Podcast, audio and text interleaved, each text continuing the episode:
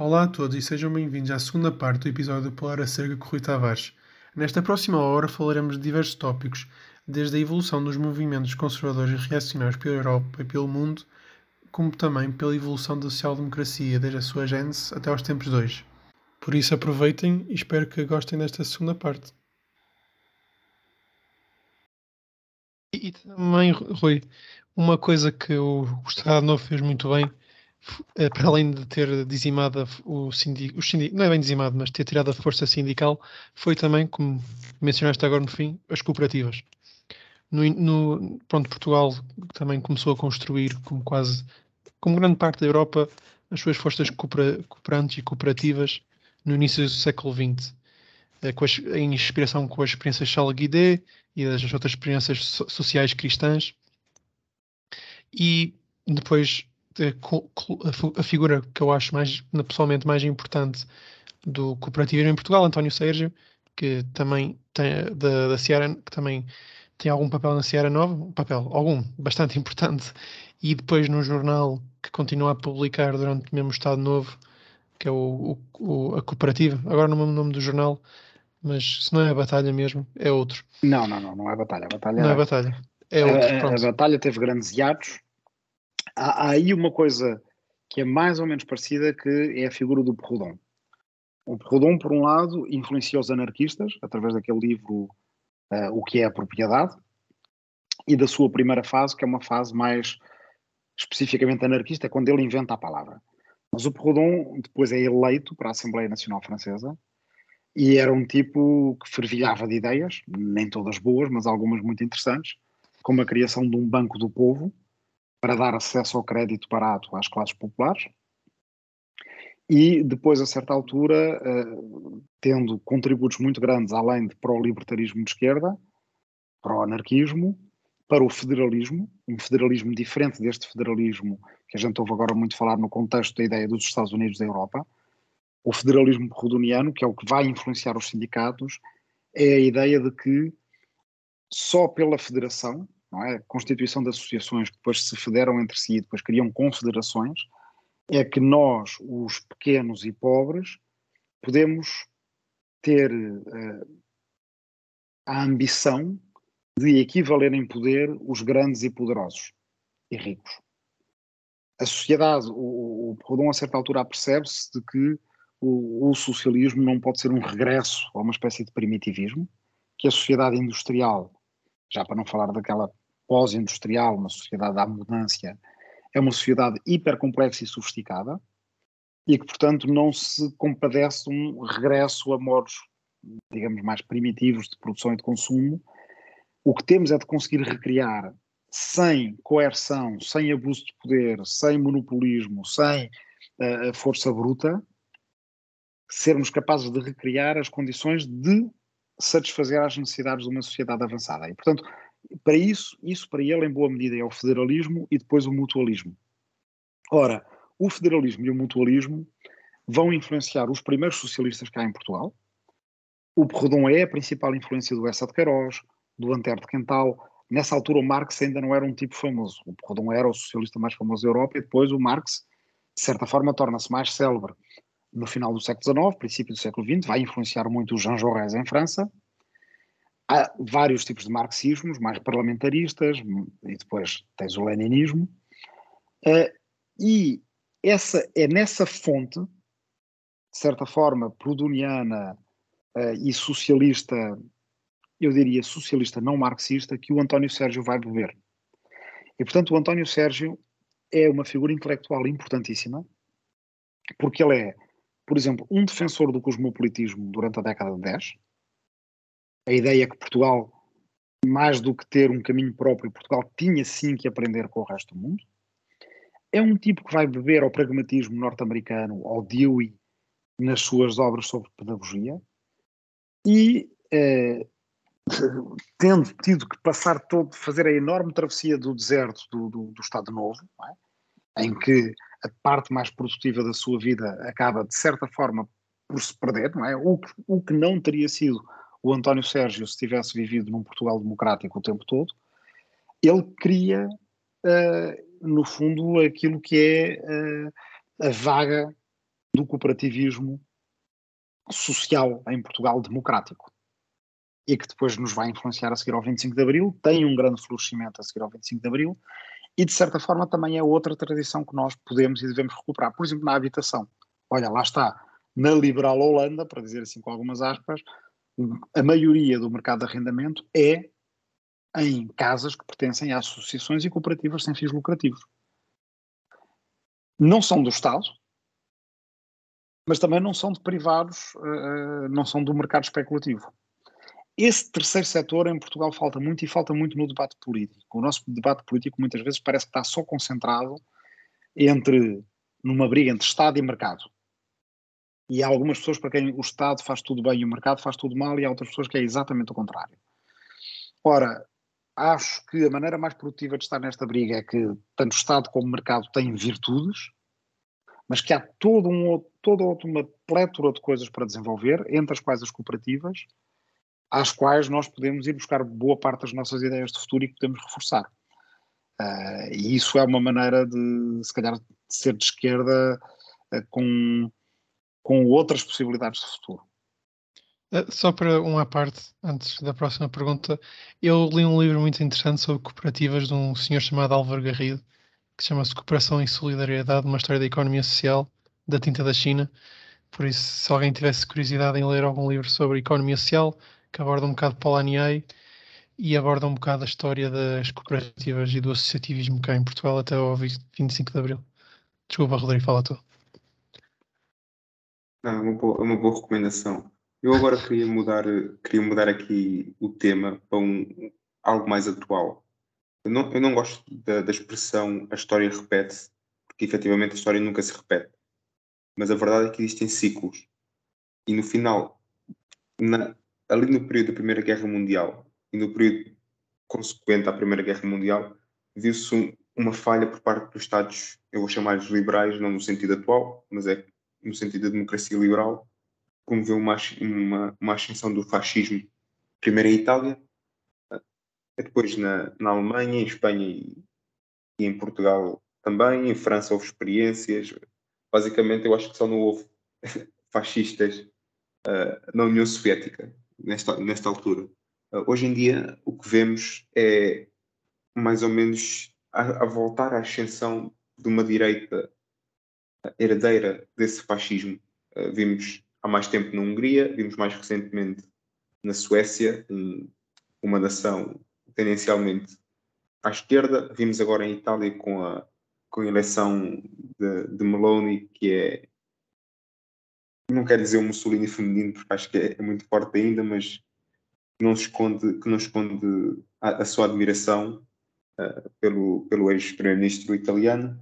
Em Portugal, temos também um partido uh, que muitos considerariam de extrema-direita no, no, no, Parlamento, com, com, o Chega, e, e, e, a minha questão aqui é onde é que o Estado, e quando eu digo Estado, vou dizer Estado liberal, mas vou dizer os, os partidos do poder, não é? neste caso em Portugal o PS, em Espanha o, o PSOE, onde é que estes partidos, onde é que este Estado falha para que este, esta direita populista consiga chamar os trabalhadores e o, o povo que nós chamamos. Bom, a minha questão é onde é que o Estado e, e, esses partidos têm de melhorar para que, esse, para que o povo não caia nesse, nesse discurso outra vez? Então, em primeiro lugar, a história repete-se ou não se repete? Num sentido muito restrito do termo, claro que não se repete. Mas é, é, quer dizer, é num sentido em que é quase trivial dizê-lo, não é? Um bocado como aquela história do, do uh, não, não se mergulha duas vezes no mesmo rio, não é? Porque o rio mudou e porque nós mudamos. E, portanto, de certa forma, uh, aquele rio em que mergulhamos já não é o mesmo e nós também já não somos os mesmos. Mas, por outro lado, como toda a gente que já foi a uma praia fluvial mergulhou no Douro, ou no Tejo, ou no Mondego, ou no Alva, depois vai lá no ano seguinte e volta a mergulhar no Douro, no Tejo, no Mondego ou no Alva. Quer dizer, uh, num determinado sentido, que já não é um sentido tão ultra mega restritivo, claro que a história se repete. Porque a história se recombina e porque os elementos da história são pessoas que têm algumas uh, características de base que elas próprias se repetem. E porque as sociedades humanas se fundam na memória, que é uma coisa de que a gente nunca fala. Aliás, é um dos erros, do meu ponto de vista, tanto marxistas como de liberais, é sobrelevarem de tal forma a importância do fator económico que ou fazem de nós um homem racional homo económicos, não é? Ou acreditam que decifraram as leis da história e que no fundo as pessoas já não têm importância. Porque a infraestrutura, a economia e tudo o que vai por cima, as ideias, as modas, os mitos, a cultura, seria mera uh, superestrutura. Seriam meramente epidérmicos. E os esqueletos da sociedade era o fator económico. Eu sou um, primordialmente um, um historiador da cultura e orgulhosamente um historiador da cultura e um historiador das ideias. Portanto, muitas vezes tenho a minha tentação é dizer é exatamente ao contrário. A infraestrutura da humanidade é, acima de tudo, uma vez supridas as necessidades básicas, e mesmo essas, quer dizer, mesmo, mesmo quando a gente come comida crua, está a comer comida crua preparada de uma forma que é culturalmente informada, não é? É sushi ou é beef tartar, não é? Uh, a cultura é o nosso mundo. Os humanos vivem na cultura como os peixes vivem dentro da água. Tiras a cultura aos humanos e os humanos morrem. Não se conseguem vestir, não conseguem falar uns com os outros, não conseguem cuidar dos filhos, não se conseguem educar, etc. E é nesse sentido que eu digo que as sociedades humanas se fundam na memória. Precisam de memória. Sem memória, tu não constróis comunidade. Não tens uma narrativa acerca de onde é que vieste e para onde é que vais. Não consegues perceber que o Rodrigo que acordou hoje é o mesmo Rodrigo que acordou ontem e que o Portugal que existe hoje, de certa forma, é um Estado sucessor de uma coisa que no passado se chamou Reino de Portugal e que era completamente diferente disto que nós temos hoje em dia, e no entanto dizemos como se fôssemos nós e tivéssemos as fronteiras mais antigas da Europa, etc. Corolário disto, quando as sociedades perdem a memória, é quando elas se começam a repetir.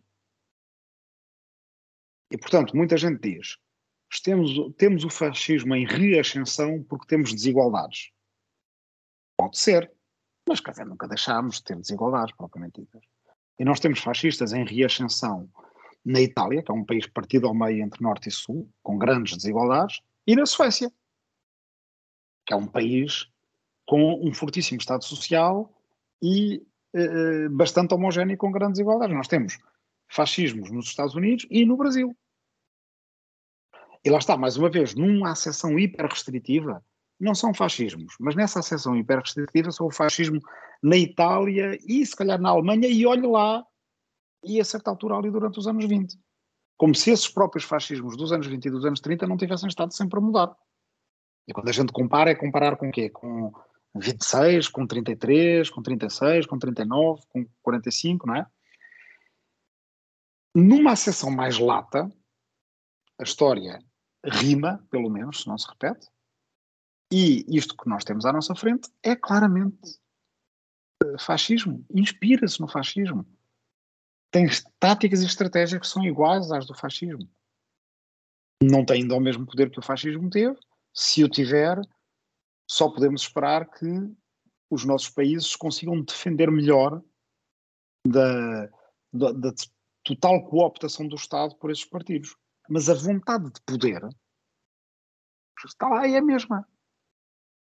Uh, ingenuamente, nos anos 90 e princípio dos anos 2000, acreditou-se que os países que chegavam a democracias e a, a, a estados sociais de mercado e por aí afora não quereriam voltar para trás. Não houve imaginação suficiente de quem escreveu os tratados da União Europeia, dos economistas, dos cientistas políticos e dos juristas, para imaginar que haveria um Orban, e que um Orban quer poder, quer ficar rico e depois quer mais poder e quer ficar mais rico. E para isso tem que esvaziar o seu próprio país à sua imagem. Isso os historiadores podem ajudar. Os historiadores, aos historiadores nunca falta imaginação para os piores cenários. Só que nós, e que digo Rodrigo e eu, não é? Quer dizer, somos os dois historiadores, e a, a, nossa, a nossa vocação, a nossa comunidade historiográfica, em boa medida também falhámos às pessoas. Eu penso nisto desde que fui uma vez a Braga e um, um professor de escola secundária brasileiro em Braga me perguntou se nós também não tínhamos um peso na consciência, se não tínhamos também culpas no que tinha acontecido. Eu acho que ele tinha razão. Os historiadores fecharam-se na academia durante muito tempo. Os historiadores eram sempre os primeiros a dizer: não, essa história de lições do passado é uma maneira de dizer. Na verdade, não se consegue extrair lições do passado. Na verdade, a história não se repete. Estamos sempre a, nós estamos sempre a repetir que a história não se repete, como se estivéssemos a, a fazer uma espécie de um encantamento ou de um exorcismo, como se estivéssemos a, a não é, a, a exorcizar certa coisa.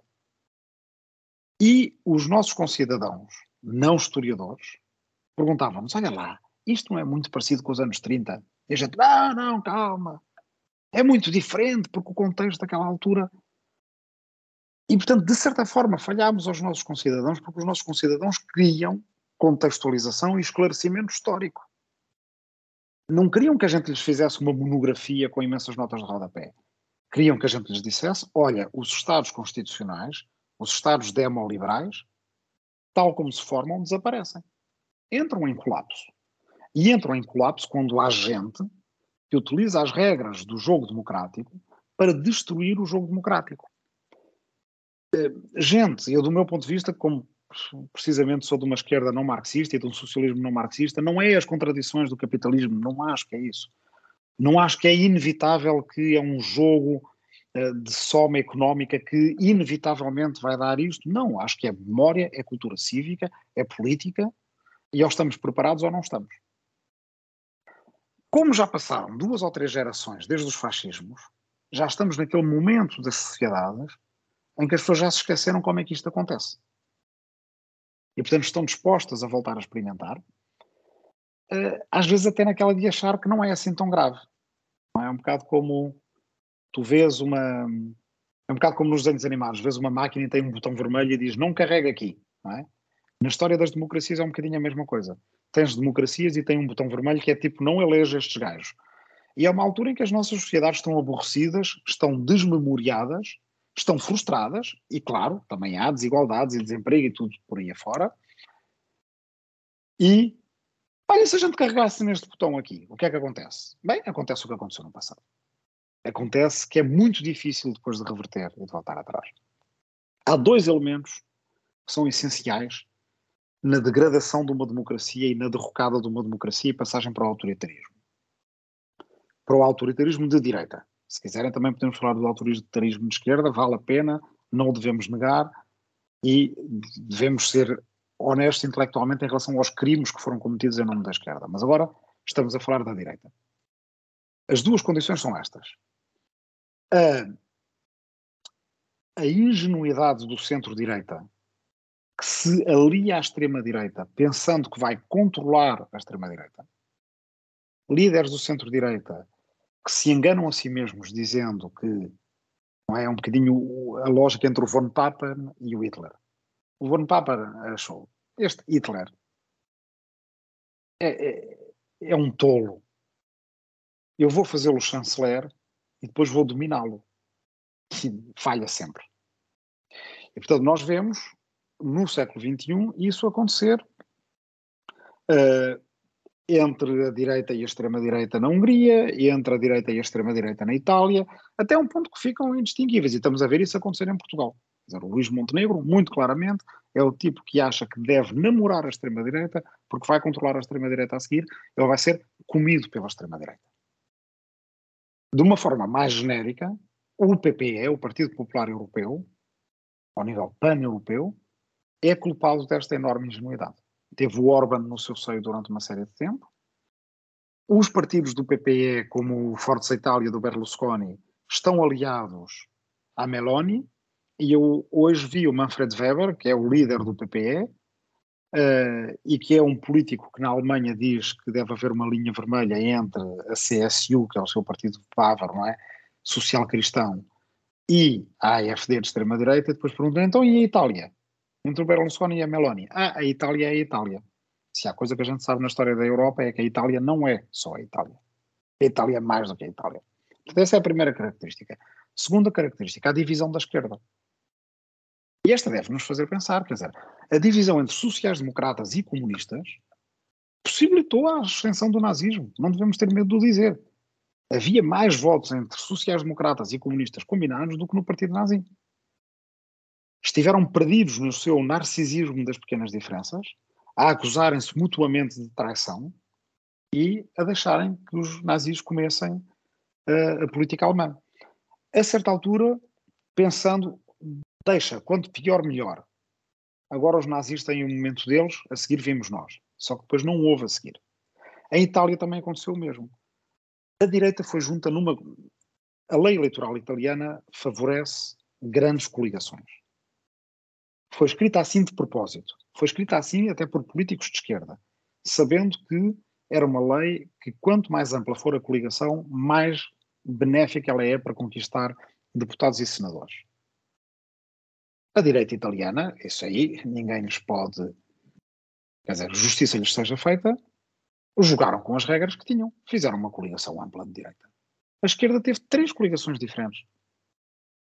Centro, à volta do Partido Democrático, à volta do Cinque Stelle. Com três coligações, a derrota estava pré-anunciada. Eles iam perder. A não ser que houvesse um milagre qualquer, que não haveria. Só que o que é que a esquerda italiana pensou? Por um lado é que era impossível, vejam lá, quer dizer, as suas diferenças eram tão grandes que era, alguma vez nós aceitaríamos os populistas do Cinque Stelle na nossa bela coligação com os democráticos, e depois o Renzi e o Carlo Calenda a dizer ah, nós que somos liberais reformistas jamais aceitaríamos aqueles, aqueles esquerdistas da Aliança Verde Sinistra ou por aí fora. Então, como são todos tão puros, foram todos separados. E a extrema-direita ganhou. Fizeram regras, é como nós decidirmos, olha, na próxima temporada vamos jogar futebol americano.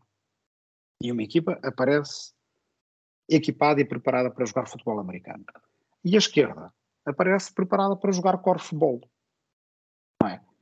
Porquê? Porque a esquerda, em 2022, estava já em competição interna para as eleições de 2026.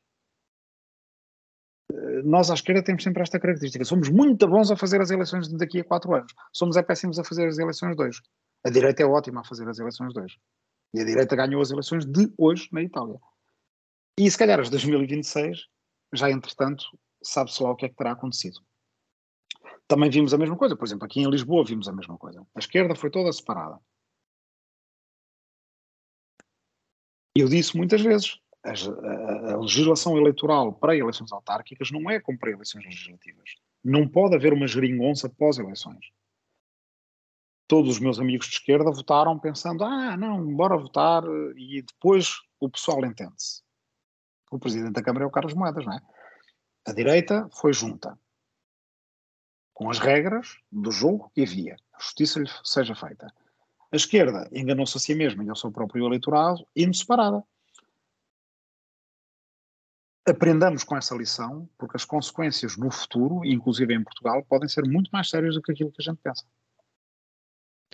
E falando um bocado outra vez, uh, tocar nessa segunda parte que falas, do, da esquerda, não se, obviamente que não é um agente, mas ser um facilitador, não é tanto a esquerda em si, mas a desunião na esquerda, ser um uhum, facilitador ao, ao, à extrema-direita. Eu também queria pronto, puxar um bocado à esquerda, posso dizer, se calhar não marxista, a social-democracia, que surge uh, com Bernstein e Kautsky e afins, um bocado como uma, pronto, como agora foram chamados muitas vezes, uma terceira via Hum. Porque o nome Terceira Via surge historicamente da social-democracia ser a terceira via entre o marxismo, ou o comunismo, e o capitalismo. Um bocado em paralelismo com o fascismo, embora não tenham nada a ver uma coisa com a outra, uh, surgem um bocado em paralelo uh, a social-democracia e o fascismo para serem uma alternativa às que supostamente eram as duas outras alternativas, que é o marxismo, o, o comunismo e o capitalismo. Mas pronto, a social-democracia depois como falaste há bocado, Rui, uh, é o, está, em, está presente em todos os projetos uh, políticos, desde o liberalismo à democracia cristã ao eurocomunismo, até uma, uma cientista política chamada Sherry Berman, que fala uhum. que não foi tanto a social-democracia a ganhar no pós-guerra, mas foram os ideais da social-democracia que ganharam no pós-guerra. E também depois falaste nos anos 90 e 2000 que os países que viraram democracias não, era impensável agora virarem outra vez autoritarismos de esquerda ou de direita. E eu acho que a nível histórico e a nível político vê-se que houve uma, uma, uma divergência entre não é bem divergência, mas ao mesmo tempo que se abandonou esses ideais cooperativistas e comunitaristas que a social-democracia, os ideais da social-democracia trouxeram à sociedade no geral, houve também uma transposição para os ideais, entre aspas, fascistas. Ou seja, com a criação, da, com, a, com o aparecimento da terceira via, com o aparecimento também um bocado da, da, da nova esquerda, empurrando o eleitorado uh, trabalhista e operário uh, para, os, para, os, pronto, para os fascistas, houve então uma, um afastamento entre o eleitorado original de esquerda que passou para ser um, um, eleitorado de direita, de certa direita, obviamente. E, e, eu acho que, pelo menos falando por mim, eu nas eleições alemãs tive bastante esperança que o, o Link tivesse conseguido ter votos suficientes para formar pronto, uma coligação que eles diziam que era a coligação uh, verde, uh, verde, vermelho, vermelho. Infelizmente não conseguiu, mas pronto. Eu, eu esperava que isso tivesse sido um bocado um começo para uma Europa mais vermelha, pronto. Uh, infelizmente não se viu muito bem isso, tendo o caso da Suécia, que, era um, que é um, acho que é um dos países mais de exemplo pronto, para a esquerda europeia, tendo uma das figuras mais conhecidas, que é o Palme, e mais consensuais na esquerda, na esquerda social-democrata ou socialista democrática, que pronto, ganhou por dois lugares a extrema-direita. E depois vê-se também na Itália um PDX que é descendente de partidos completamente eurocomunistas, como era o PCI, que agora é um partido que, pronto, eu até diria que é mais centrista que o PS, é, que parece um bocado difícil, mas eu acho que é. E então, neste sentido, eu pergunto que que ajuda deu a própria, o próprio, a própria social-democracia ao tentar reinventar-se com os ideais do mercado que tu falaste nas desigualdades, sempre houve desigualdades, mas a verdade, pronto, como até o Piketty fala, o que as desigualdades têm aumentado, mas a riqueza uh, dos mais ricos também tem aumentado desproporcionalmente à desigualdade. Ou seja, pronto, finalizando, achas que o abandono, se calhar, de um Estado social forte, não é bem um Estado social forte, mas o abandono do, do Estado social e do universalismo e do gratuitismo transcendente a classe, transcendente a, a, riqueza da social-democracia, ou pronto, incluindo a tua, esquerda, a tua esquerda, que também acho que a social-democracia abrange um bocado, achas que, que ajudou também o neoliberalismo, pronto, resumindo, o neoliberalismo inserido na esquerda também não terá ajudado uh, este, estes Orbãs da vida e este, estas Melonis. Sim. Uh, a esquerda, de certa forma, se calhar eu tentaria resumir isso tudo dizendo que desistiu de inventar o futuro. É? Tens uma esquerda mais centrista, um centro-esquerda, que muitas vezes nem, nem sequer utilizava a palavra esquerda para se autodefinir eu lembro nos anos 90 assistir a campanhas eleitorais e estar um tempo todo à espera que num debate, num comício de campanha, alguém dissesse que era da esquerda, quer dizer, não, é um bocado a sensação que aparece no, no filme do Nani Moretti, não é? Com o Máximo D'Alema, e olha que o Máximo D'Alema era do antigo PCI, eh, e ele diz, não é? Diz qualquer coisa de sinistra, não é? Diz qualquer coisa de esquerda, e depois no fim já está, não é? Diz qualquer coisa de cívico, e no fim já está a dizer, mas diz qualquer coisa diz uma coisa, uma coisa concreta. E aqueles políticos dos anos 90 e, de, e do início dos anos 2000, em boa medida, não o diziam, eram mera, meros gestores. Não é? Quer dizer, tu, a certa altura, a União Europeia tinha 15 Estados-membros. Desses 14 tinham governos socialistas, social-democratas, trabalhistas. E se pensares bem, qual é que é a grande inovação nas políticas sociais daquela época, não te lembras. Eu já tive uma conversa com uma, uh, uma antiga ministra da Educação trabalhista neerlandesa e fiz-lhe essa pergunta. Ela disse: ah, fizemos uma reforma do sistema do ensino superior em que os alunos passaram a pagar propinas. Quer dizer, é, se isto não é uma cedência enorme, uma desistência de inventar o futuro, eu não sei o que é. E aí a Sherry Berman e outros, quer dizer, têm completa razão, as de, e o Piketty, que estava a citar, as desigualdades elas são construídas em boa medida. Dizer, são justificadas ideologicamente e dão trabalho a construir, dão trabalho a construir àqueles que acham que a desigualdade é uma força positiva, natural e irredutível na sociedade. Acreditam nisso? Alguns diremos por interesse, mas também por convicção. E, portanto, aí tens mais à direita. Na esquerda, que acha em geral que as desigualdades são contingentes, são injustas, podem ser corrigidas e que a sociedade fica melhor quando as corriges, há essa desistência de inventar o futuro por parte vá, do centro-esquerda da terceira via, mas também da esquerda mais radical, há uma igual desistência. Os comunistas caiu-lhes o muro em cima, literalmente. E ficaram naquela coisa entre saudosismo uh, e, e, e, rejeição, numa espécie de um, prestação, de, de, não, numa espécie de, de, de, crise permanente, de conversa permanente sobre a crise da esquerda, que não era uma crise da esquerda, era uma, era uma crise de uma esquerda autoritária para lá da, da, da cortina de ferro.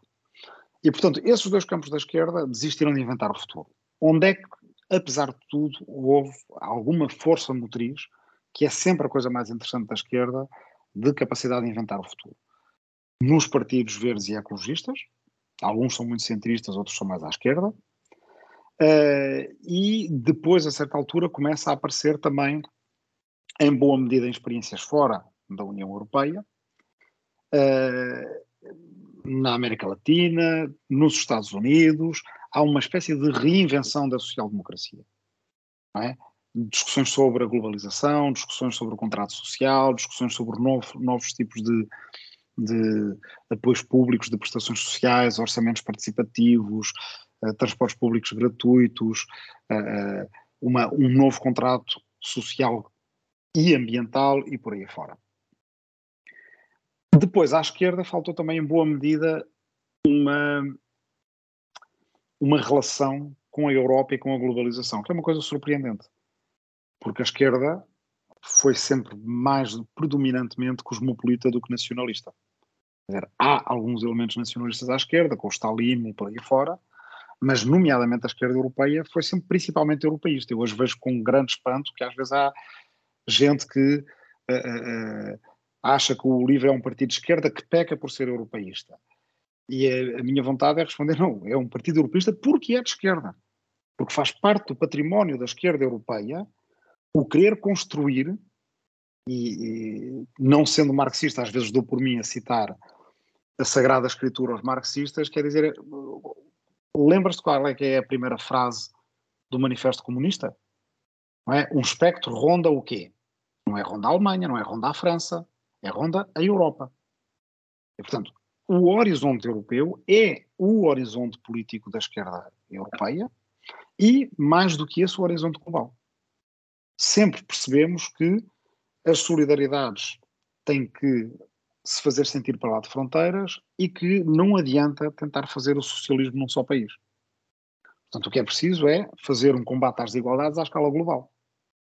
Ora, uma boa parte da esquerda, como a gente sabe, demitiu-se completamente de pensar a União Europeia e de ver o que na União Europeia haveria de interessante a construir. E ao demitir-se disso, abandonou o campo e deixou os próprios sociais-democratas também só com aliados entre os liberais macronianos e por aí afora. Muita gente queixa-se, ah, não, mas a União Europeia são os macrons desta vida. São os macrons desta vida. Se tu desistires de pensar a União Europeia, se desistires de mudar a União Europeia, e então aí restam os macrons desta vida. E, na verdade, a cidadania europeia, em boa medida, não quer perder esta coisa, apesar de tudo fantástica que se criou, não é? Que o Lula chama um património da humanidade, que o Pepe Mujica diz quem me dera ter uma União Europeia na América Latina, e há uma esquerda europeia que parece que sofre de um certo enfado e desiste de pensar a União Europeia. Portanto, aí, mais uma vez, a esquerda dividiu-se entre, era a antiga divisão entre reformistas e, e, e revolucionários, a esquerda pró-europeia, no fundo, acabou por se misturar com o PPE e com o ALDE a gerir a coisa europeia, a tecnocracia de Bruxelas, e a outra demitiu-se completamente. Sobre a globalização, a mesma coisa. De cada vez que há uma pandemia, de cada vez que há uma coisa qualquer, eu já não tenho conta, nem às vezes paciência para todos os artigos que vão aparecer, muitas vezes de camaradas e amigas, amigos meus à esquerda, a profetizarem o fim da globalização, a profetizarem o fim da União Europeia, um bocado pá, como nos anos 20 ou 30 profetizavam o fim do capitalismo e esperavam que dali saísse uma coisa qualquer melhor. A globalização, o, o, o Rodrigo é, é, é, historiador e, portanto, os historiadores têm uma, uma visão da globalização diferente da dos economistas. A globalização é um facto da história da humanidade. Não é um, um interruptor que tu ligas e desligas. Mesmo com a pandemia, tu fechas fronteiras, mas a seguir a fechar fronteiras nacionais tiveste que fechar fronteiras municipais. Porque a nossa sociedade ou funciona de uma maneira ou funciona da outra. Mas a fronteira nacional não tem nada de especial. E depois, quando inventas uma saída para a pandemia, é através de um esforço global e cosmopolita científico de criação da vacina. E que no caso da Europa, compras a meias e distribuis por todos. Se a esquerda desiste de pensar este tipo de uh, estruturas e de políticas transnacionais e, e, e cosmopolitas, está a desistir de querer mudar o mundo, porque o mundo hoje em dia é interconectado. Não adianta tentar mudar no seu cantinho por si só e depois, passado um ano ou dois, vir-se queixar, ah, porque as agências de rating, ah, porque o Banco Central Europeu, ah, porque não sei. Quer dizer, eh, não dá para mudar só no nosso cantinho. É? Cuidar do nosso jardim é criar movimentos que são eles próprios transnacionais. Isso era a natureza da esquerda. No final do século XVIII, durante todo o século XIX, durante boa parte do século XX. Hoje em dia há uma esquerda que se deixou encantar pelos cantos de sereia nacionalistas. E pode ser uma boa esquerda de protesto, mas não é uma boa esquerda de reinvenção. E portanto a culpa é das duas. Não é? é eu posso facilmente estar aqui mais uma hora a listar todas as culpas da esquerda mais neoliberal e terceira via mais desidratada, mais água destilada, não é? Quer dizer, sem cheiro, sem odor, sem. Eh, mas também posso estar aqui eh, também o mesmo tempo a verberar a forma como, de certa forma, a esquerda se tornou mais reacionária do que revolucionária. Mais capaz de pisar no travão porque não gosta de nada do que vem aí no futuro, uh, do que propriamente dizer às pessoas: olha, não tenham medo do futuro aqui está como a gente pode fazer. Aqui está como a gente pode uh, uh, recriar os nossos laços sociais. Se a esquerda não gosta do futuro, que futuro é que a esquerda pode ter? Eu agora gostava de pegar aqui na, já que estávamos a falar da União Europeia, fazer aqui um pouco de advogado do diabo, não é? Porque estávamos a falar de populismo, da ascensão da extrema-direita, mas o, o, essa ascensão nunca tem causas únicas. E podemos pegar tanto causas nacionais como causas internacionais. E sabemos que a União Europeia, tanto como, como disseste, Rui, à esquerda, que é vista como uh, um, um, uma mascote vá, da, dos Estados Unidos e o imperialismo e tudo isso, e à direita é vista como uh, um, um progresso que é o fim dos nacionalismos e e, portanto, há críticas dos dois lados. A minha questão para ti era como, então, qual é o processo para tornar a União Europeia mais democrática, uh, para, para, integrar todos os países de uma forma mais igual, para que não exista, pelo menos à esquerda, não é? Porque à direita o sentimento cultural dos nacionalismos, e isso ultrapassa se calhar um pouco a, a ideia que eu quero expressar aqui, mas como é que transformamos a União Europeia para, não só para que as pessoas uh, que vivem na Europa se interessem mais pelo que se passa nos órgãos da União Europeia, seja para as eleições do, do Parlamento Europeu, seja para, para, a forma como funcionam todas as instituições, como é que reformamos a, a União Europeia? E já que estamos à esquerda, a palavra exata, reformar ou reformular, não é? Quer dizer, eu tentei, naquela briga entre reformistas e revolucionários, muitas vezes eu defino-me como reformulacionário, ou seja, uh, e não é, e isso não significa uma mistura, um jogo de palavras uh, em que tem metade de uma coisa e tem metade de outra. É uma coisa diferente, que não é metade reformista e metade revolucionário, é reformular, de certa forma, uh, as regras do jogo. As regras do jogo da União Europeia é que ela é um clube de democracias, mas não uma democracia. Ou seja, é um clube formado por 27 democracias diferentes. E isto não funciona. Não funciona porque quando uma dessas 27 democracias deixa de ser uma democracia, pode minar todos os esforços dos outros, por exemplo, quando estás numa situação de guerra como é aquela que estás agora, e vês o Orban a vetar todo o tipo de posições conjuntas da União Europeia. E quando impedes a União Europeia de agir, e isto agora está mais ou menos na cara de todos, porque a guerra pôs isso em grande enfoque, mas o Orban conseguiu impedir a União Europeia de agir, por exemplo, em relação aos refugiados. Não havia exatamente uma crise de refugiados que nós não soubéssemos resolver. Os instrumentos para, para lidar com o influxo de refugiados existiam desde os anos 50. A Convenção de Genebra não lhe aconteceu nada que uh, deixasse funcionar. O Acnur, nós durante décadas fizemos integração, acolhimento, gestão, distribuição, cotas de refugiados, sem isso provocar nenhuma, inclusive é da Hungria, 200 mil foram reinstalados em poucos meses, em 56, e início de 57. Não desaprendemos isso. É um bocadinho como a, como a desigualdade que tem que ser provocada, que tem que ser planeada. A crise de refugiados, ela de certa forma, ela foi sintetizada, foi manufaturada, porque a partir do momento em que a União Europeia não funciona, esta direita populista recolhe uma série de dividendos. Eles também têm a sua versão do quanto pior, melhor. E, portanto, é por isso que uma União Europeia que seja um clube de democracias, a certa altura, nem isso é. Portanto, nós não precisamos só de tornar a União Europeia mais democrática. Nós precisamos de ter um, uma democracia europeia.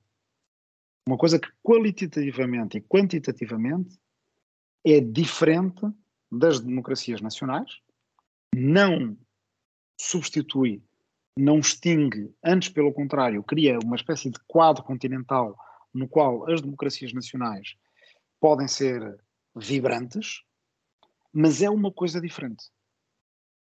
E alguns autores acham, bem, nós deveríamos ter uma democracia europeia que fosse pelo menos tão democrática quanto as democracias nacionais.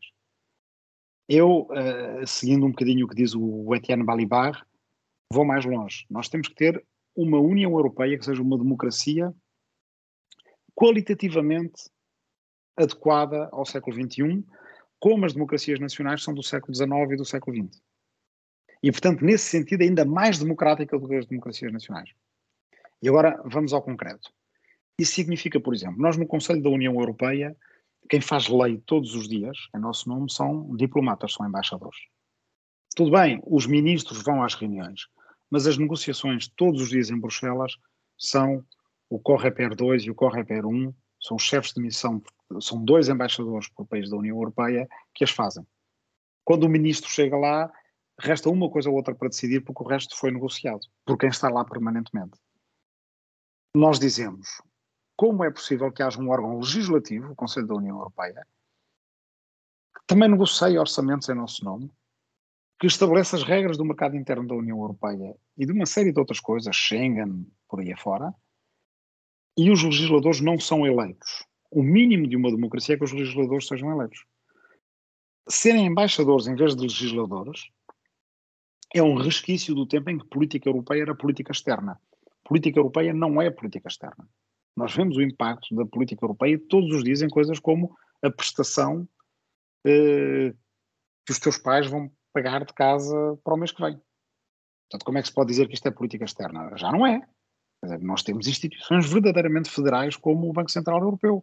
Agora até temos instrumentos de dívida uh, ao nível federal. Portanto, política europeia é política interna e, portanto, nós não podemos ter embaixadores a legislar. Temos que ter legisladores eleitos.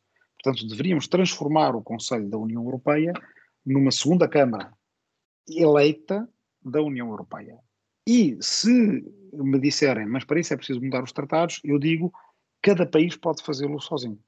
E aí até há um lado interessante em que alguma renacionalização da política europeia pode resultar em dividendos democráticos, tanto ao nível nacional como europeu. Portugal pode decidir, olha, em vez de nomearmos os dois embaixadores, vamos passar a eleger na Assembleia da República ou até por voto direto. É um bocadinho o que o Oregon fez em 1913, quando passou a eleger os senadores, porque os senadores nos Estados Unidos não eram eleitos também. Eram nomeados pelos congressos estaduais, o que quer dizer que na maior parte das vezes eram nomeados pelos governadores em troca de favores políticos ou financeiros ou outros. Bem, então esse é um aspecto. A Comissão Europeia. A Comissão Europeia tem que se apresentar a eleições com um programa. Não pode continuar esta história de uh, chega lá uma Comissão Europeia e o programa faz-se depois das eleições e ninguém teve a oportunidade de o validar. O Parlamento Europeu também pode melhorar, já é eleito diretamente, mas, por exemplo, o Parlamento Europeu poderia determinar que um número mínimo de cidadãos europeus poderiam fazer uma proposta de projeto piloto com o remanescente do uh, orçamento europeu. São projetos, no tempo em que eu estive no Parlamento Europeu, iam até 9 milhões de euros. Um deputado individual podia propor, por que não dizer que 20 mil pessoas podiam propor? 20 mil pessoas de três países diferentes. De qualquer forma, aquilo ainda teria que ser votado. Portanto, não era uma aplicação automática e não temos que ter medo que o povo fosse inventar uma série de maluqueiras. O mais que acontecia era que os eurodeputados e os representantes do Conselho teriam muito mais por onde escolher projetos pilotos interessantes e as pessoas também sentiriam uma, uma, um envolvimento muito maior na política da União. Mas, em última análise, ser uma democracia por oposição a ser um clube de 27 democracias, é uma coisa que é feita de baixo para cima, é feita nas ruas e nas praças das cidades e nos cafés, é feita nos jornais e nos blogs e na, e na internet e na televisão e por aí afora. De certa forma, não sei se se pode dizer que o Brasil fosse uma república federal por oposição a não sei quantos estados, até aparecerem coisas como a Globo, ou que os Estados Unidos tenham sido uma nação uh, antes de aparecerem coisas como as linhas de comboio. Uh, pouco antes disso teve em riscos de se separar em dois com a guerra civil. E, portanto, o que faz verdadeiramente falta na União Europeia é uma esfera pública europeia. Isso talvez a vossa geração vá criar. Quando houve a crise da zona euro, ali em 2011, eu lembro de ter apanhado um táxi em Bruxelas e o taxista estava a falar mal de nós, os europeus do Sul. Preguiçosos, endividados, a história do costume. E eu comecei a dizer que não era bem assim, porque a, dar-lhe o outro lado da moeda, literalmente. E ele achou muito interessante. E perguntou mas onde é que eu posso ler isso? Onde é que eu posso ler mais coisas sobre isso? E eu embatuquei. Porque, no máximo, talvez alguns artigos de opinião no Financial Times ou na New Left Review se aproximassem disto, ou no Le Monde Diplomatique, com perspectivas diferentes. Este não é não é, quer dizer, não é suficiente para construir uma esfera pública. Nós, de certa forma, estamos a ter vários diálogos em separado. Agora, isto era pior antes da pandemia, desse ponto de vista, e pior antes da guerra. E eu também acredito que vai acontecer muita coisa nos próximos anos, 5 a 10 anos, que ao mesmo tempo em que teremos enormes desafios, porque está a chegar ao ponto de ebulição esta luta entre cívicos e populistas, entre democráticos e autoritários, em que vamos ter que fazer alianças com gente com a qual não concordamos em tudo, mas concordamos no Estado de Direito, concordamos nos direitos fundamentais, concordamos na democracia. Vai ser a luta da nossa geração, mas ao mesmo tempo também vai acontecer muita coisa, até do ponto de vista tecnológico, Uh, vai ser fácil termos conversas como esta que estamos a ter aqui, uh, cada um na sua língua natural e com uma data de pessoas de uma série de línguas. E basicamente tradução e interpretação simultânea uh, de máquina. Se não for possível ter essas discussões oralmente, vai ser possível tê-las por escrito. Eu sei que boa parte de vocês já escrevem e falam inglês com uma grande naturalidade, mas mesmo assim, ter uma discussão na qual, uma discussão política na qual algumas pessoas estão a falar a sua língua natural e outras estão a falar uma língua adquirida, introduz logo um diferencial de poder, de capacidade de persuasão que é enorme. E introduz uma certa artificialidade na construção de uma política transnacional, de uma política cosmopolita que não ajuda a criá-la. Por isso, no século XIX, quando fizeram a internacional, a primeira internacional, uh, quer dizer, eram umas dezenas de pessoas. Eram verdadeiramente os cocabichinhos da política que estavam mesmo empenhados naquilo e que se encontravam uh, em Bruxelas ou em Londres para fazer política. E depois vinham para os seus países e os movimentos de massas eram criados, não é, de acordo com outras, outras dinâmicas. Mas eu creio que está aí eh, já a nascer uma política transnacional, em boa medida movida pela juventude, em que vocês estabelecem diálogos muito fáceis com jovens de outros países e em que vão conseguir fazer uma resistência em boa medida antifascista para lá de fronteiras uh, e, e, que essa esfera pública europeia pode ser, pode nascer ou de certa forma renascer, porque ela tanto no século XVIII como no Renascimento, em boa medida ela já existiu. E se me permites citar, falar um bocado, parafrasear a Sherry Berman outra vez, que ela faz um paralelismo entre como os sociais-democratas do início do século XX se aliaram a outras forças políticas para democratizar os seus respectivos países, agora eh, a esquerda, também não singularizando os sociais-democratas, se deve juntar tanto a si como a grande parte de outras forças que sejam democráticas, verdadeiramente democráticas, para formar uma União Europeia, como tu dizes, não é um clube, clube de democracias, mas uma democracia que é um clube de outros países que também são democráticos. Hum. E eu acho que, que, pronto, que cá em Portugal, se calhar. Qual, qual, é que é, qual é que é a grande dificuldade que temos ao nível da União Europeia? É que ao nível nacional, tu fazeres uma transição de uma ditadura portuguesa para uma democracia portuguesa é, apesar de todas as dificuldades, é relativamente direto, porque tu tens que. Há uma coisa que tu não precisas de mudar. Embora, na verdade, o país tenha mudado completamente, porque era um império e deixou de ser, há uma parte da equação que é relativamente estável, que é. Suponho que seja a língua e a cultura. Portuguesa, não é? Sim. A ditadura portuguesa, a democracia portuguesa. Sim. Tu, no caso da criação de uma democracia europeia, não, não tens, não é a mesma transposição relativamente direta para o, para o mesmo espaço. Isto fez em coisas do género. Um, país a país era relativamente fácil porque era o proletariado sueco a negociar com a burguesia sueca ou a confrontar a burguesia sueca. Mesmo que o movimento social-democrata fosse um movimento por natureza transnacional. Os partidos, sei lá, o Partido Socialista Francês chamava-se Secção Francesa da Internacional Operária Portanto, entendia-se a si mesmo apenas como uma secção nacional de uma coisa mais lata. Mas depois tu tens coisas assim do género. Se a gente quiser fazer uma revolução em Portugal, a gente sabe para que praça é que a gente deve ir. E o desafio é, na Europa, onde é que isso está? É? Quer dizer, o que é? Vamos para, para, para, para o Boulevard Schumann ou para, para a rotunda da, da Comissão Europeia? Mas aí vamos dizer, mas estes gajos não mandam em nada. Os que mandam são os tipos do Conselho do outro lado da rua. Então vamos atravessar a rua e vamos para a frente do Conselho? Mas depois vamos dizer, não, os chefes do governo não estão cá, só estão os embaixadores. Então vamos para onde? Vamos para Berlim, para cada capital manifestarmos. Então a, a dificuldade é essa. Temos que construir uma democracia e temos ao mesmo tempo que criar as praças onde essa democracia vai nascer. Criar os novos lugares, não é? Isto tem talvez comparação com, na altura da unificação alemã e da unificação italiana, no século XIX, aquela famosa frase do inventámos a Itália, agora temos que inventar italianos. Aqui é um bocadinho ao contrário. Já existem europeus, falta inventar a Europa. Sim, que será uma dificuldade que provavelmente a minha geração e a do Rodrigo teremos que enfrentar mais. Mas isso é o que é entusiasmante, não é? Quer sim, dizer, sim, exato. É uma nova forma de fazer política, claro. Sem ser ao nível nacional.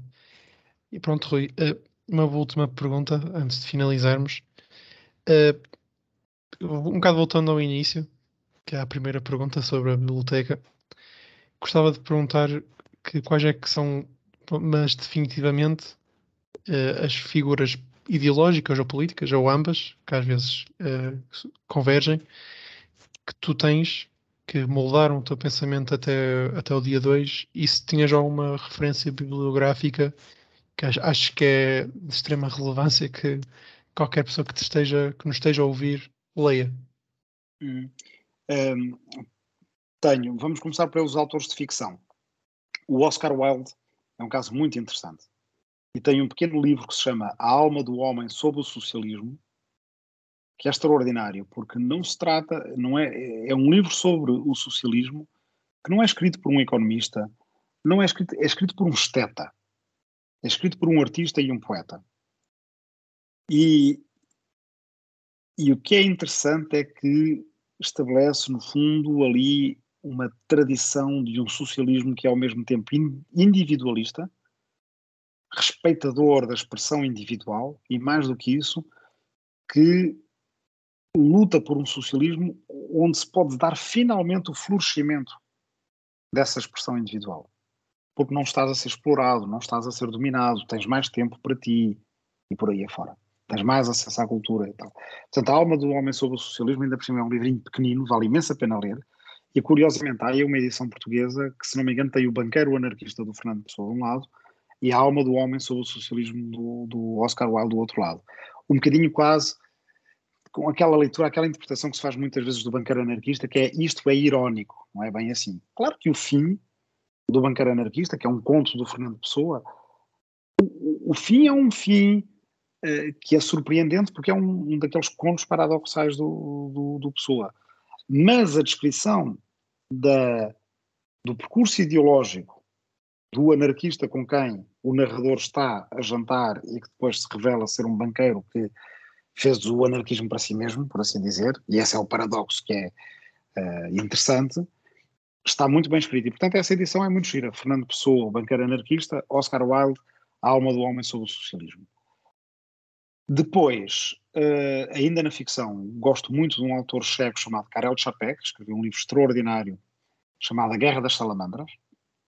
É uma espécie de prefiguração da Segunda Guerra Mundial, mas que tem um elemento fascinante que tem a ver com a relação entre o, os humanos e a natureza, os humanos e as outras espécies.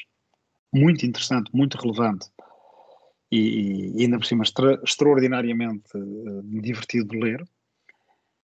Gosto muito do, do Italo Calvino e sou fascinado por uma geração de escritores italianos que incluía o Italo Calvino, a Natalia Ginsburg, o Cesare Pavese e outros em filosofia, em boa medida, a Hannah Arendt, uh, o Proudhon, uh, do princípio federativo, e o Tolstói, uh, que influenciou o, o, Gandhi e o Martin Luther King, portanto, um anarquismo pacifista, por assim dizer. Depois, vai entre os economistas, talvez o Carlo Polanyi, eu acho o Polanyi interessante, gosto muito do Keynes também, Acho que há um livro do Keynes que é pequeno e que vale imenso a pena ler, devia estar em todos os currículos de história uh, das escolas europeias, que se chama As Consequências Económicas da Paz, é? sobre o Tratado de Versalhes. E por aí podíamos continuar. Pronto, Rui. Uh, obrigado pela, pela presença aqui no podcast de Polar Acerca e obrigado a todos que nos ouviram. Resto boa noite. Boa noite, gostei muito.